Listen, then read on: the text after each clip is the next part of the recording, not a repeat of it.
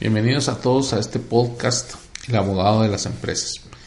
Nuevamente estamos aquí para tratar la temática que dejamos pendiente en el programa anterior, que se refiere a los problemas que enfrentan las empresas en el área legal. El primero que vamos a analizar es el de las multas de carácter fiscal o tributario. La estrategia fiscal de la empresa debe ser diseñada tanto por el contador como por el abogado, obviamente un abogado que conozca el tema. Debe de haber una coordinación entre ambos para evitar que por incumplimientos de carácter formal o bien por errores en la interpretación y aplicación de la ley, la autoridad tributaria le imponga multas o bien le haga ajustes innecesarios. En muchos casos, el incumplimiento de este tipo de obligaciones no solo derivan en responsabilidades de carácter económico, como el pago de impuestos omitidos, ajustes, eh, intereses, multas y todo lo demás que, se impone, sino que también puede cometerse en algunos casos un delito fiscal incluso sin conocer o sin querer a la hora de realizar alguna de estas actividades.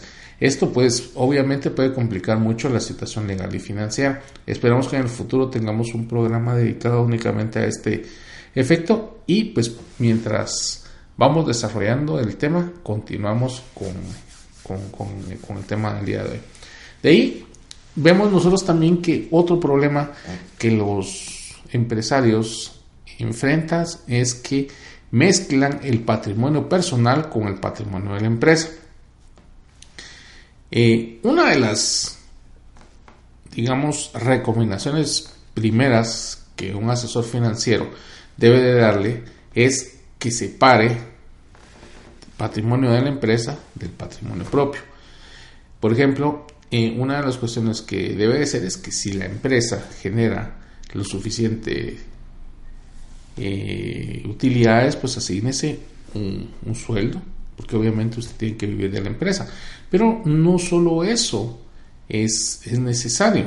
Digamos que eso es con respecto a, la parte eh, económica positiva. Por el otro lado también, cuando nosotros trabajamos de una forma como empresario individual y no a través de una sociedad, tenemos el principal problema que si tenemos el incumplimiento en una obligación, vamos a afectar directamente el patrimonio propio. Por ejemplo, si nosotros venimos y contratamos a un trabajador y lo despedimos de manera injustificada, el patrimonio que se va a ver afectado puede ser nuestras cuentas de banco personal, nuestra casa, nuestros vehículos y cualquier otro bien que nosotros tengamos por ahí.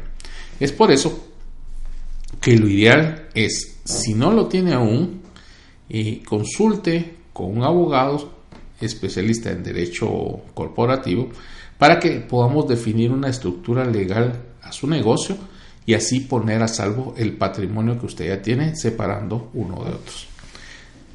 De ahí tenemos otro problema bastante común que es el relacionado con el uso de marcas y patentes. En Guatemala no es muy común que se patenten cosas, pero sí es bastante común el uso de marcas. Como nosotros sabemos, una marca es un conjunto de signos visibles que distinguen el producto o servicio de otros de la misma especie y la patente es el registro que se realiza de las invenciones con aplicación industrial. Y el principal problema de no tenerlo protegido es el uso eh, desautorizado, sin autorización previa de la misma por otras personas. Básicamente lo que nosotros conocemos como copiar la marca. Ciertamente la ley dice que por el uso del nombre comercial o de algunas otras cuestiones de propiedad intelectual pues ya están protegidas. En el caso de la marca no es así, la marca debe estar registrada y si bien es cierto puede existir algún tipo de oposición pues es un poco complicado. Lo más fácil es venir, registrar la marca y cuando detectemos nosotros que una persona está utilizando esta sin autorización, ya sea que le enviemos una nota de cese y desista que básicamente es una nota expresándole las razones por las cuales ellos no tienen derechos a la marca y que deben determinar dicha producción, sino que posteriormente si las personas no hacen, no hacen caso a nuestra, a nuestra solicitud, pues entonces ya plantearon la demanda. Ya planteando la demanda, pues obviamente el abogado eh, deberá adjuntar como prueba eh, una copia de la certificación del registro marcario para acreditar que efectivamente es de ustedes. Finalmente, tenemos nosotros eh, multas relacionadas con el incumplimiento de obligaciones administrativas de otro tipo. Ya platicamos un poco de las de las de las multas fiscales, pero eh, no es lo único que, nosotros podemos venir y estar expuestos a que se nos sancione.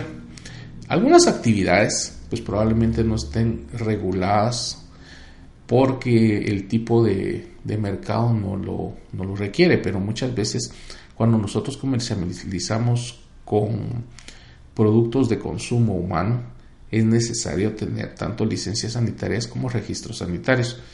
Y lo peor es que muchas veces no contamos con eso.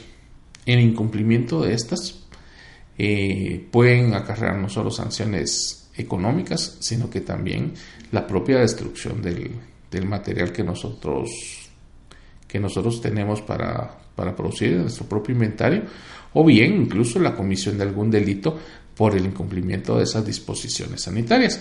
Lo mejor es consultar para establecer si estamos obligados o no a tener algún tipo de licencia por ejemplo, si nosotros vendemos productos cosméticos, si tenemos dulces, si tenemos comida, eh, restaurantes, en fin, todo ese tipo de, de, actividades generalmente necesita ya sea una licencia sanitaria, un registro sanitario o ambos.